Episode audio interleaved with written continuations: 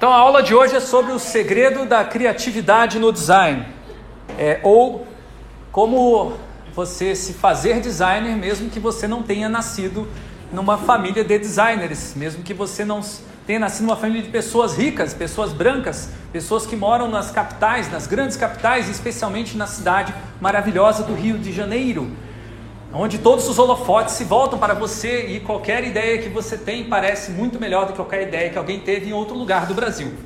Então, essa aula é para desconstruir todos os segredos da criatividade no design. Não estou fazendo uma apologia. Né? Quais são os segredos? Né? Primeiro, as pessoas falam como se cria. Né? Ah, mil segredos sobre métodos de criatividade. Dez dicas para você ser criativo. Se você insistir um pouco mais, vai descobrir que tem uns segredos um pouco mais guardados que é sobre é, onde se cria, né? Que lugares que você tem que ir, que lugares que você tem que estar, saia de casa, vai andar, vai dar um passeio no aterro do Flamengo, vai dar um passeio é, na, na, na, praia, vai caminhar de, de é, é, é, é usando o seu iPod, escutando música, ou vai fazer alguma outra coisa bem cara, assim, que especialmente de pessoas, vai velejar, como disse nosso entrevistado, ele vai velejar, que você vai ter ótimas ideias, muito criativo. Agora, se você insistir mesmo, aí você vai cair no grande segredo que ninguém quer é, falar, né? O segredo verdadeiro, que é quem né, se cria, né? quem pode se criar, quem tem esse poder. Que é justamente o que eu estou querendo ajudar vocês a pensar a respeito, afinal de contas, eu imagino que a condição de vocês, de estudantes de universidade pública, se não seja daqueles privilegiados que já sabem como ser criativo ou já nasceu criativo e herdou isso da sua família. Então a pergunta como se criar, mais do que o que criar e como criar, é mais relevante, é um segredo mais importante. Mas então vamos lá. Vamos retroceder um pouco as perguntas e vamos começar discutindo sobre como se cria e o que se cria. Tá? O iPod é considerado uma das grandes criações do século 21. É um projeto que envolveu e misturou muitos conceitos de várias ciências descobertas sobre miniaturização de chips, sobre interface humano-computador, né? Aqui você tem esse controle giratório que só teve no iPod, uma coisa muito louca para você poder navegar por milhares de músicas. Foi um sucesso tão absoluto de vendas e também de elevação do, da linha gra, é, visual ou linha formal dos produtos eletrônicos que hoje o iPod é exibido numa galeria de arte, o MoMA. Em 2001 foi exibido, tem outras galerias que exibem até hoje. Por que isso? Bom, tem gente que vai atribuir o sucesso do iPod a Steve Jobs, que era o fundador da Apple, um dos fundadores da Apple, que defendia bastante a importância do design.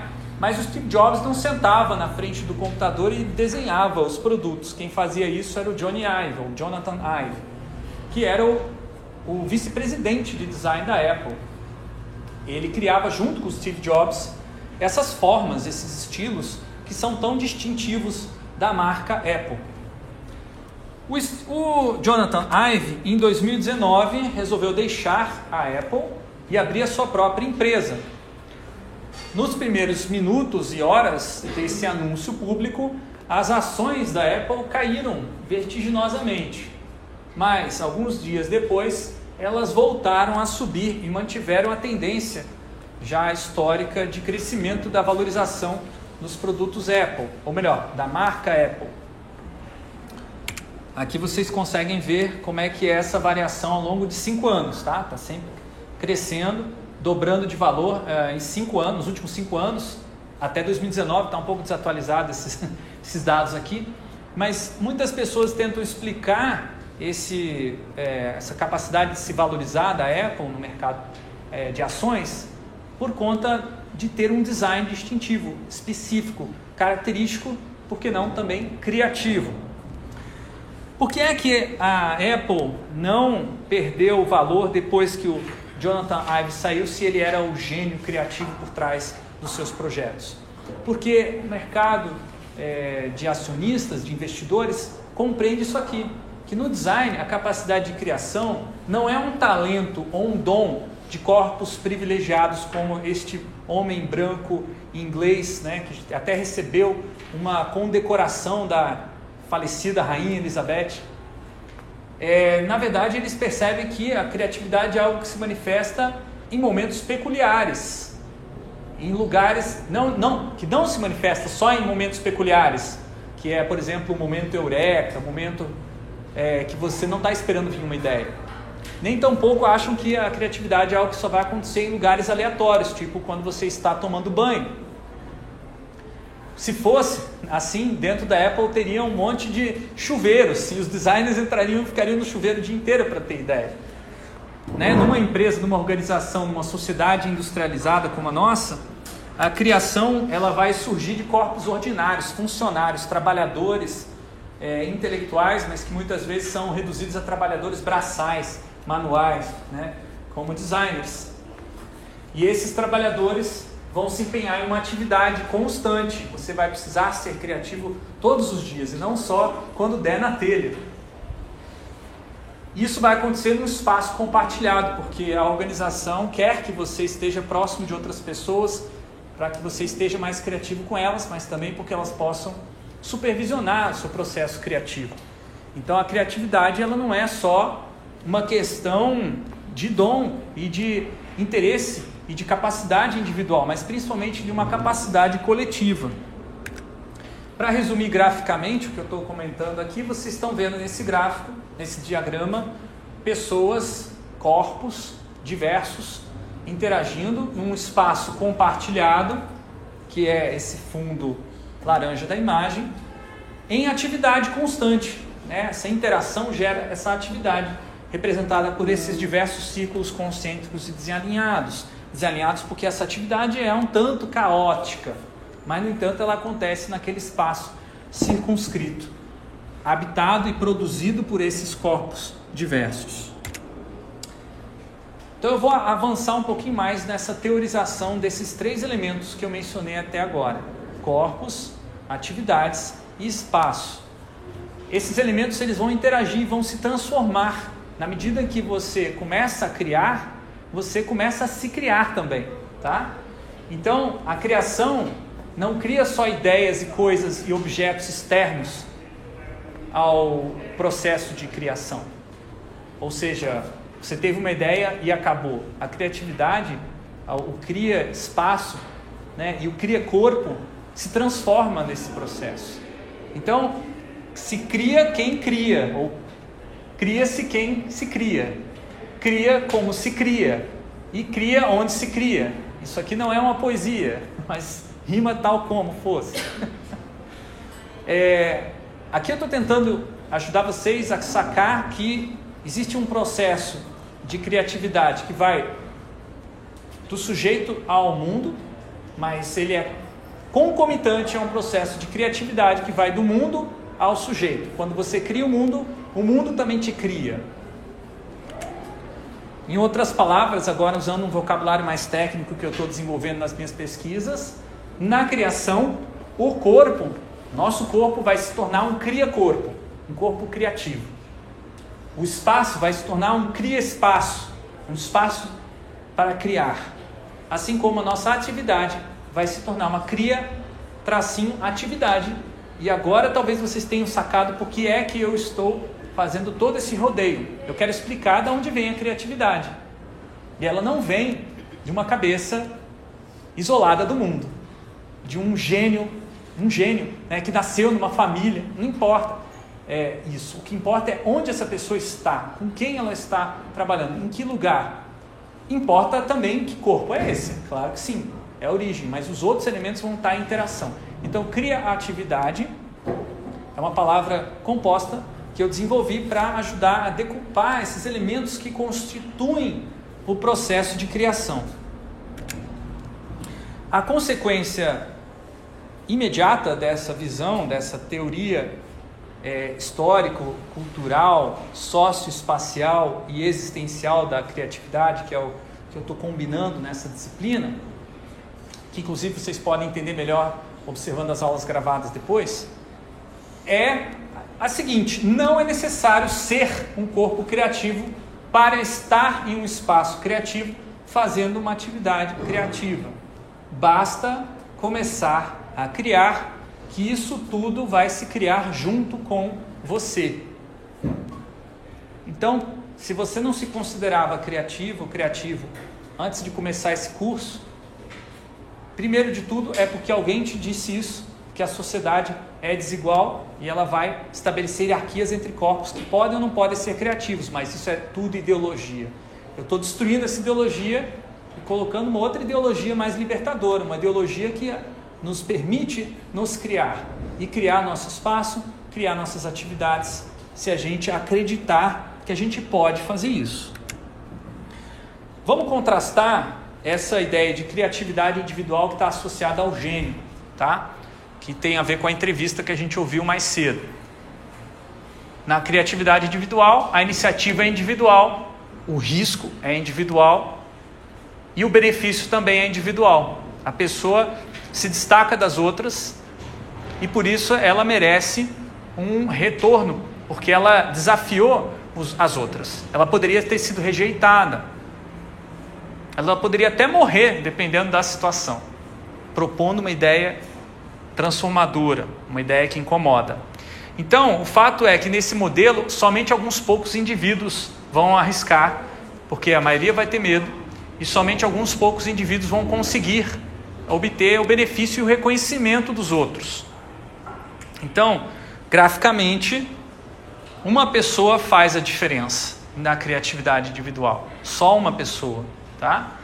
É, por trás disso está um modo de se relacionar socialmente que é competitivo, que é capitalista, que é patriarcal, que é colonialista.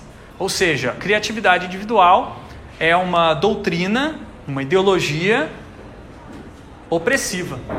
Faz a gente se sentir menos. A gente não consegue, só aqueles que conseguem, fazem diferença. Isso é destruidor para quem é jovem como vocês e quer se tornar um sucesso. E porque se você seguir esse caminho, a sua chance de frustração, a sua chance de ser oprimido é muito grande. E se você conseguir passar dela e se tornar esse, essa bolinha ver, é, vermelhinha ou roxinha, não, é, laranjinha, que faz a diferença, desculpa aí a teoria da cor, né? É, você é, vai oprimir os outros. Você vai fazer igual o nosso entrevistado agora há pouco. Você vai dizer que o segredo da criatividade é ter design no seu sangue, ou seja, herdar da sua família o design.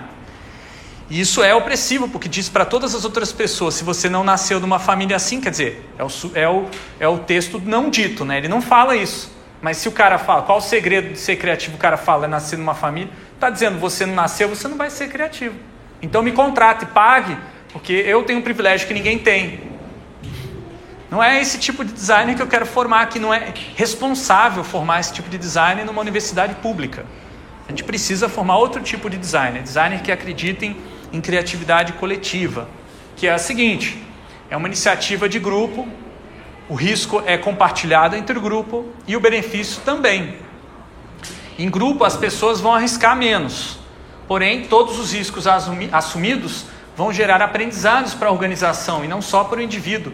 Vai ficar alguma coisa dali que vai ser compartilhada, que pode ser boa, mas pode ser ruim. Não importa. Menos ênfase no indivíduo, menos risco para o indivíduo, é, porque existe uma rede de apoio. E nesse caso, graficamente, todas as pessoas vão fazer a diferença. Então, comparem aqui é, o nível de criatividade muito maior.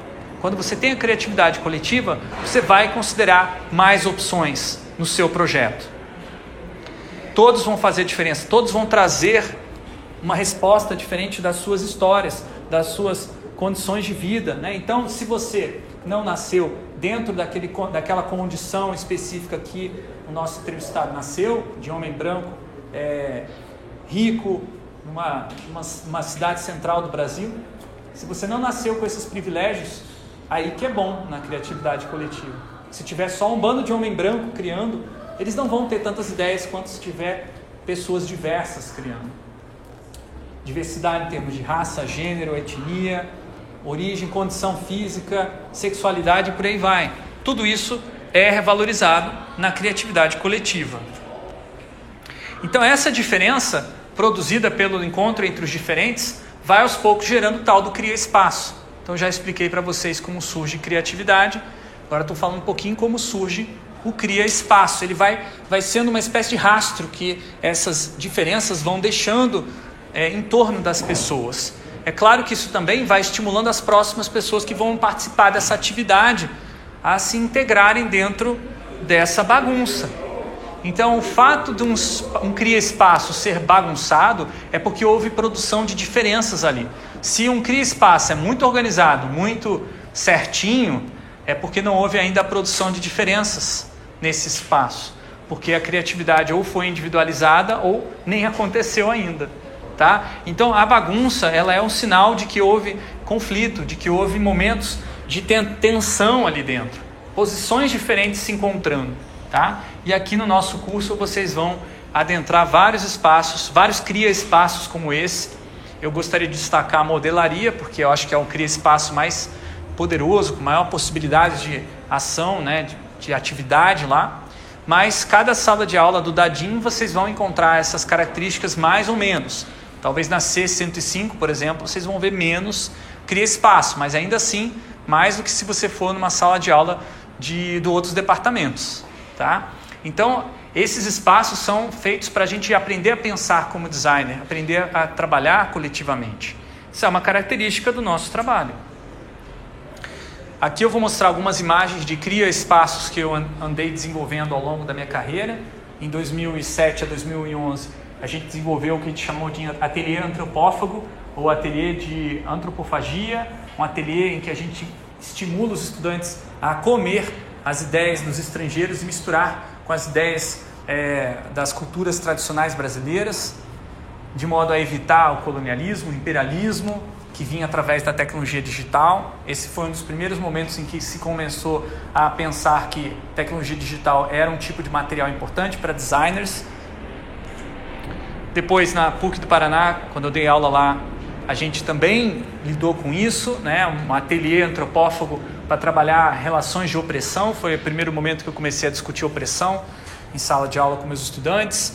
A gente usou muito teatro e essa dimensão do corpo, que não estava tão evidente ali no Faber Ludens, começou a ficar é, muito clara de que para você ser designer, você também tem que se fazer designer, você tem que treinar o seu corpo. E muitas vezes o seu corpo está oprimido através de é, sensações que você acha que são características pessoais, como a timidez, mas que são produzidas socialmente. Os jovens são, hoje, ainda mais depois da pandemia, vocês são estimulados a serem tímidos, porque há uma série de medos e expectativas concentradas em você para que vocês não sejam criativos, não transformem essa sociedade, para que vocês se adaptem a ela. Então, toda a rebeldia que foi manifesta, por exemplo, numa geração anterior a de vocês, que, por exemplo, ocupou as universidades e escolas públicas no Brasil todo, fizeram piquete, não deixavam os, os professores é, de direito entrar, é, queriam protestar contra a reforma do ensino médio, que hoje está sendo questionada novamente, né?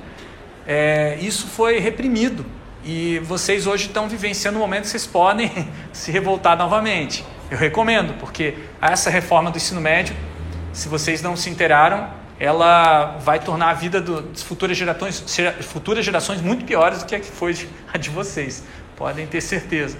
Mas voltando ao assunto, a gente descobriu que isso eram questões de design também. E começamos a desenvolver métodos para trabalhar dessa maneira, com o corpo presente.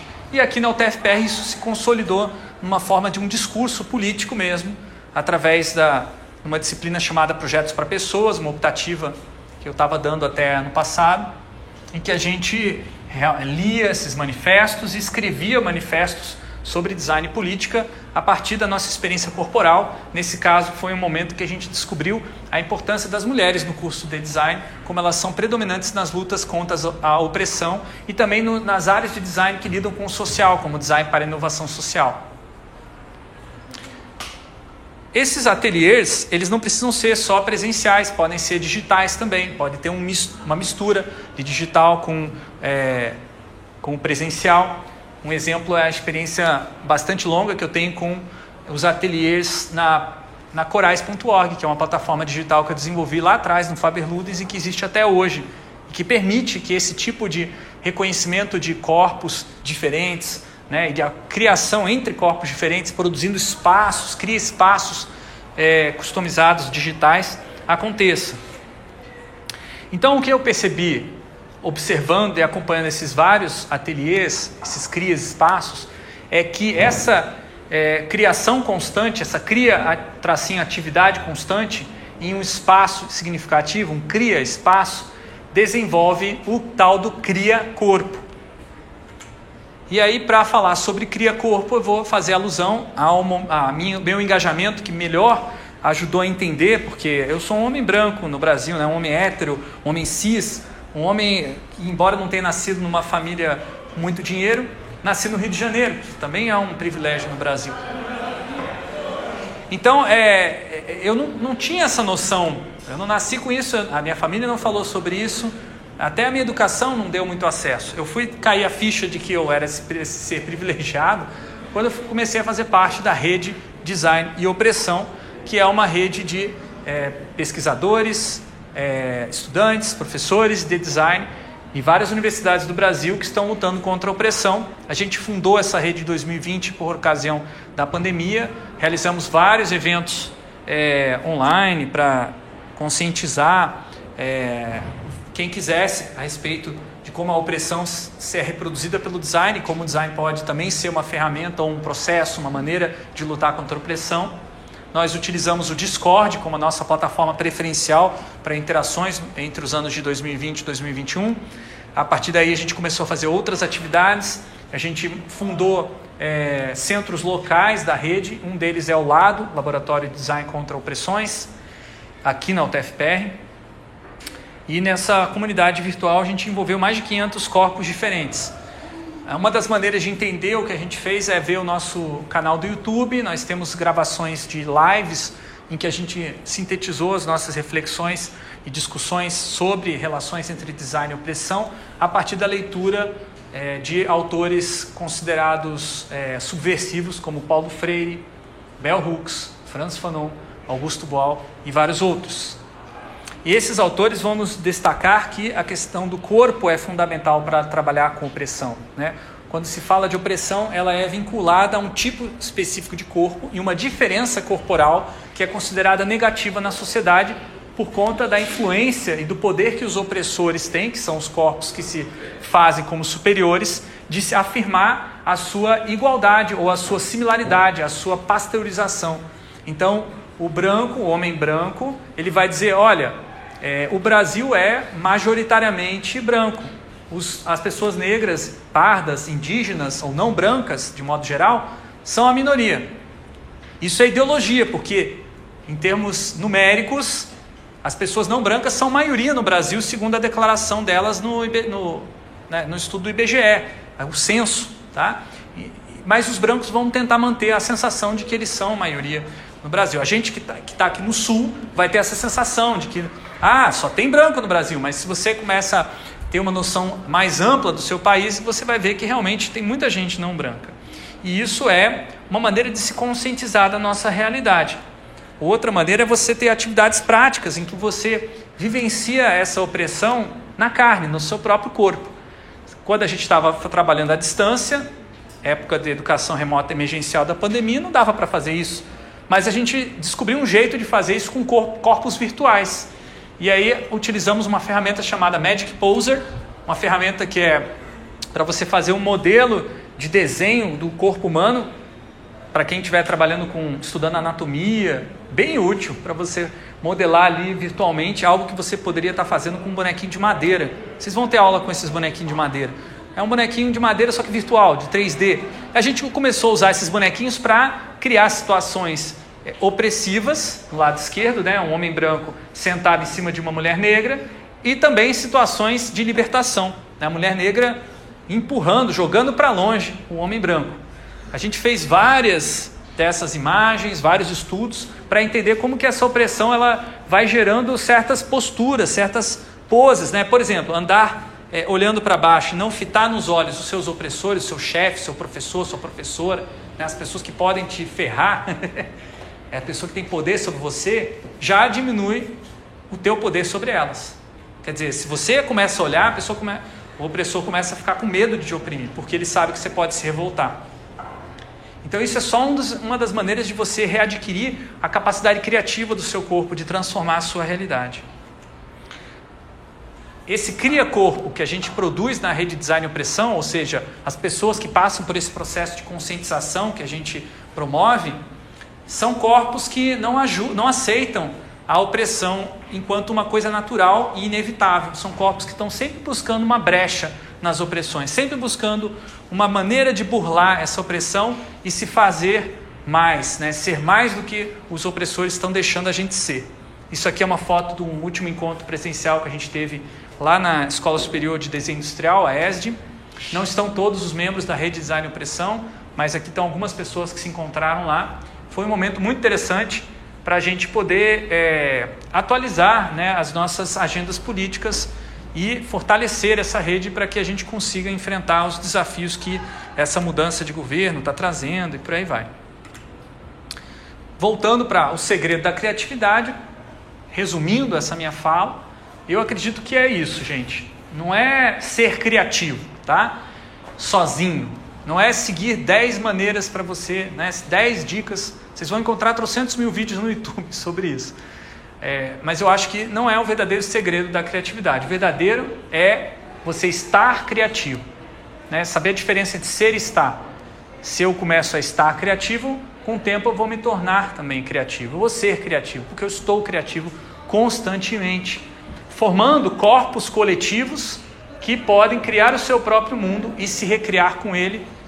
Criar um mundo, por exemplo, menos opressivo, mais libertário. Bom, essas são algumas é, reflexões gerais que eu tentei é, representar graficamente nesse diagrama, então re, reproduzindo de outra maneira, né?